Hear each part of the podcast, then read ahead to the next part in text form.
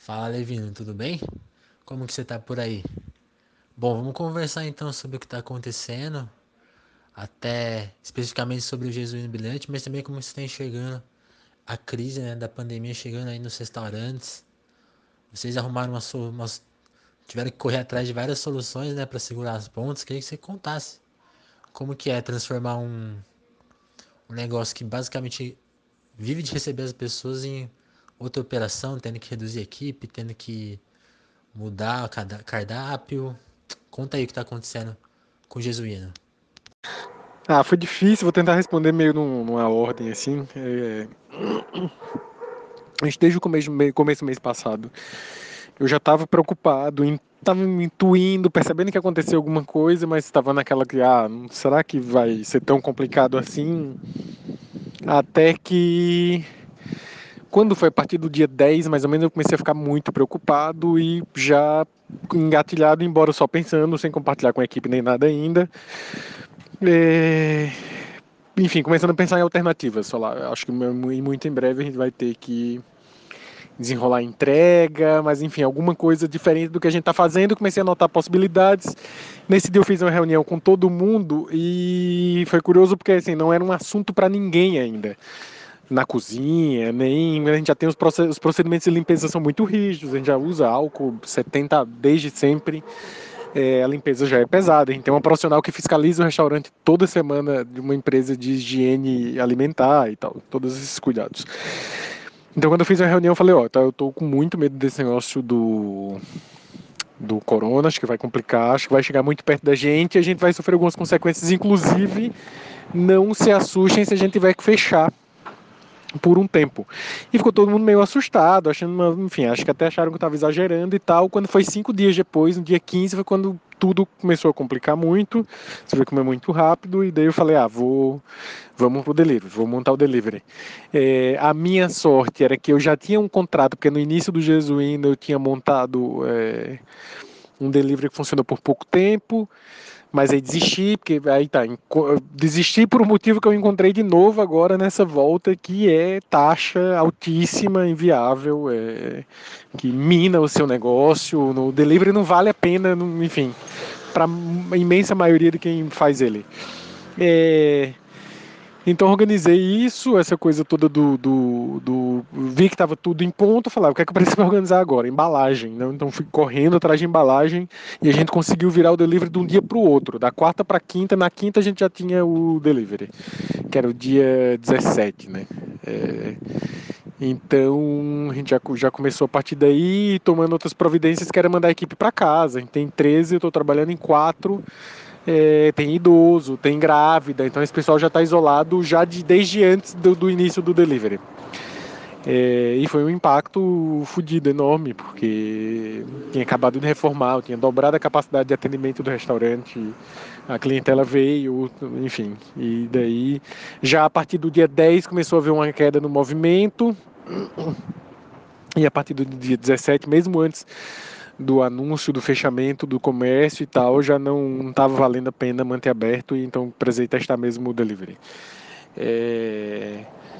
Como é, é ruim, é difícil, porque, principalmente por causa disso, agora que eles baixaram um pouco a taxa e o prazo de resgate do dinheiro e tal, mas é muito alto, é inviável. Tem, uh, nessa crise toda, acho que as três coisas que mais trabalham contra uma é o próprio governo, que é esse lixo.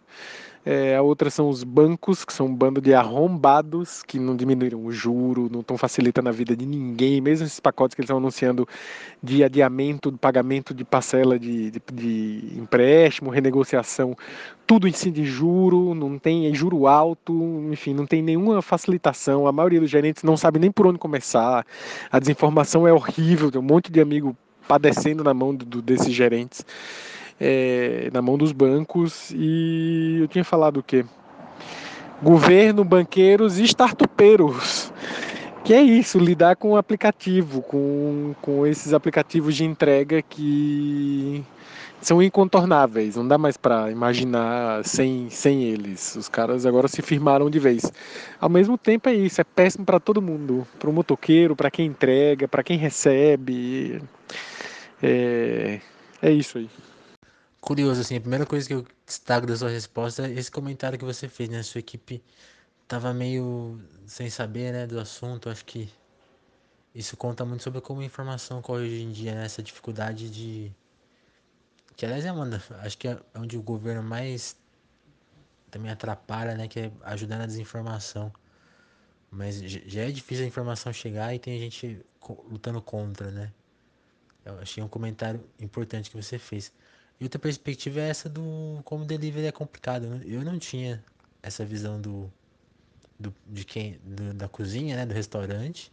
Acho que a gente já tem bem contado a realidade dos motoqueiros, como é complicada, como é como rola uma exploração pesada, né? Assim, é meio falar em exploração nesse tipo de trabalho é meio chover no molhado hum, e, e falar em levels de exploração é meio bizarro, né? Mas o quanto o trabalho deles está prejudicado e e ainda tem essa questão que você falou, né, do incontornável de ser a opção que está no celular de todo mundo, a opção que tem um marketing pesadíssimo, né? Mas assim, acho que ao mesmo tempo é muito útil, né? Porque especialmente se a gente ter uma visão de que bom, ajude, ajude os pequenos, né? Porque eles já são taxados, já, já tem toda a dificuldade. Então, tem que vencer pela quantidade, não? O que, que você acha? E até nessa linha, queria que você contasse dessa alternativa que vocês bolaram, que eu acho das mais criativas, que é fazer a, a venda a longo prazo. Quem tem uma grana, gosta do restaurante, ajudar o restaurante mesmo para daqui seis meses, para é quase um investimento aí a, a a longo prazo, né? Acho que foi a solução mais. Conta um pouco aí. Acho que foi a solução mais criativa que vocês arrumaram. Conta um pouco dessa solução. Fiz umas três perguntas ao mesmo tempo, né? Mas tá valendo. Ah, a questão da, da. Tem a desinformação e tem a má informação, né? A desinformação que eles recebem muito por WhatsApp, corrente. É, e vem de gente que, se, que, que, as, que, elas confiam, família, primo, ah, tem um primo meu que trabalha não sei aonde, disse que tem sempre é, esse nível muito é, pesado de desinformação que parte de um núcleo afetivo deles assim. Então eu tive que trabalhar isso da informação que era. A primeira coisa é pedir para todo mundo instalar o aplicativo do Ministério da Saúde, porque é ótimo, tinha boas informações, você fazia um teste se tivesse sintoma, já indicava qual era o posto mais próximo para atendimento, isso tudo. Eu fiquei martelando isso que de pegar informação por vias oficiais, que a primeira coisa era o aplicativo do Ministério da Saúde, que era muito bom, tinha muito, muito dado e era útil para eles. E a outra coisa é que desconfiasse de tudo que recebesse sem fonte, ou vídeo, áudio, a quantidade de áudio, de vídeo, de depoimento que rolou e claramente era tudo falso e continua rolando. Volta e meia eles chegam, ah, recebi isso aqui, não sei o que, daí a gente vai ver, não faz o menor sentido e tal é, nesse ponto, porra, o governo foi um, um, uma arma de desinformação em massa, é, mas ao mesmo tempo eles foram percebendo também é, o quanto o discurso do governo é prejudicial, é, de negar a doença, a gravidade, de negar. É, então eles foram ficando vacinados com a informação que eu fui é, dirigindo para eles, que era sempre esse mote de procura informação oficial dos órgãos públicos, do Ministério da Saúde, da Organização Mundial de Saúde, que fosse, enfim, procurar essas fontes assim. É, dos aplicativos, putz, eles até baixaram agora para abril, né, as taxas, o tempo de resgate e tal, mas é, é ruim, é ruim para todo mundo e é um negócio, é um mistério para mim, se não entendo do, do ponto de vista financeiro econômico, mas, por exemplo, o iFood, que é o maior deles, vive no prejuízo, vive recebendo aporte dos sócios e tal. É, me parece um negócio mal gerido, mas que funciona. Mas eu, eu acho que vai, o que vai acontecer agora, já está acontecendo, é o surgimento de novas alternativas. Acho que, inclusive, a gente já recebeu proposta de gente nova que entrou no está entrando no mercado agora, tentando fazer uma base de dados e atrás de novos clientes. Então, acho que essa concorrência mais na frente vai ajudar a melhorar o serviço para o motoqueiro, para o comerciante. Mas é uma esperança só. É bom, é bom nunca ter nenhuma esperança em governo, é, em banco e em startup. É isso. Ah, o site, foi, o site a gente bolou muito rápido também, a gente levantou a entrega da, da lá, terça até quinta já estava pronto. É, o site a gente montou de quinta para sábado. é uma plataforma de venda acoplada ao nosso site, que a gente passou a vender voucher, que é isso, é para a galera retirar de junho a dezembro. É, você pode comprar uma refeição, um kit com 5 e um kit com 10 para retirar isso de várias formas. É, a esperança é que a gente vai estar aberto, né? E vai conseguir ultrapassar isso tudo. Mas em junho as retiradas são programadas e a gente conseguiu muito. Foi uma onda de solidariedade, assim. A gente vai conseguir segurar os salários de alguns funcionários com tanto de voucher que a gente vendeu na, na pelo site e tal. É, e também tem outras iniciativas. A Stella Tuaf tem um site que você pode comprar 100 reais em uh, produto e 50 vem para o seu restaurante, um restaurante à sua escolha. Tem isso, tem outro site tem um, do Food Pass, também tem uma iniciativa de voucher. Tem o Não Deixe Fechar a Conta, que é um que reúne o, a, a, maneira como centenas de restaurantes em São Paulo estão atuando, como é que fazem delivery e tal. Enfim, foi bom que surgiu um monte de iniciativa nesse sentido para ajudar. Ah, que demais saber que o site funcionou e que tem esses outros sites parceiros, parceiros, né? Essa eu não sabia. Muito bom. E bom porque ajuda a gente que não mora em São Paulo, né? E que só conseguia visitar o restaurante ocasionalmente. Eu fui só uma vez. Até esses dias eu tava lembrando que fui para São Paulo um tempo, um tempo atrás e esquecemos de ir aí. E fiquei super arrependido. E mas aí é uma chance para todo mundo que mora longe ajudar o restaurante. Boa, Levine. Tem mais alguma coisa para falar?